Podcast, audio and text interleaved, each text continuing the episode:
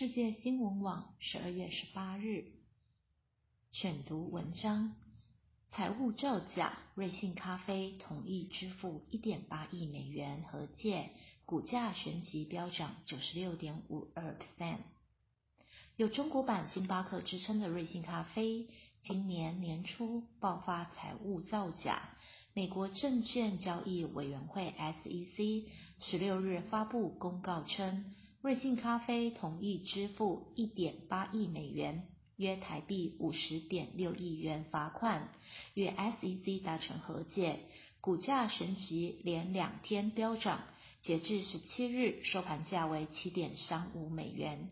瑞幸咖啡官方微博也发出声明表示，就前员工涉嫌财务造假的事件，已与 SEC 达成和解，公司目前营运正常，未来持续配合监管，将合规工作视为重中之重。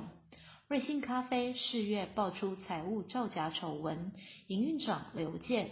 遭指控伪造销售记录并编造支出，引发 SEC 和中国证券监管机构调查。SEC 表示，瑞幸在二零一九年的财报中故意且大幅夸大营收和支出，并低估净亏损。尽管未承认也未否认这些指控，瑞幸已同意支付罚款。不过，根据路透社报道。这桩和解案仍需获得联邦法院批准。瑞幸以黑马之姿，二零一九年在纳斯达克上市，爆出财报造假后，股票一系重挫七十五 percent。六月二十九日，瑞幸咖啡在纳斯达克交易所停止交易并下市。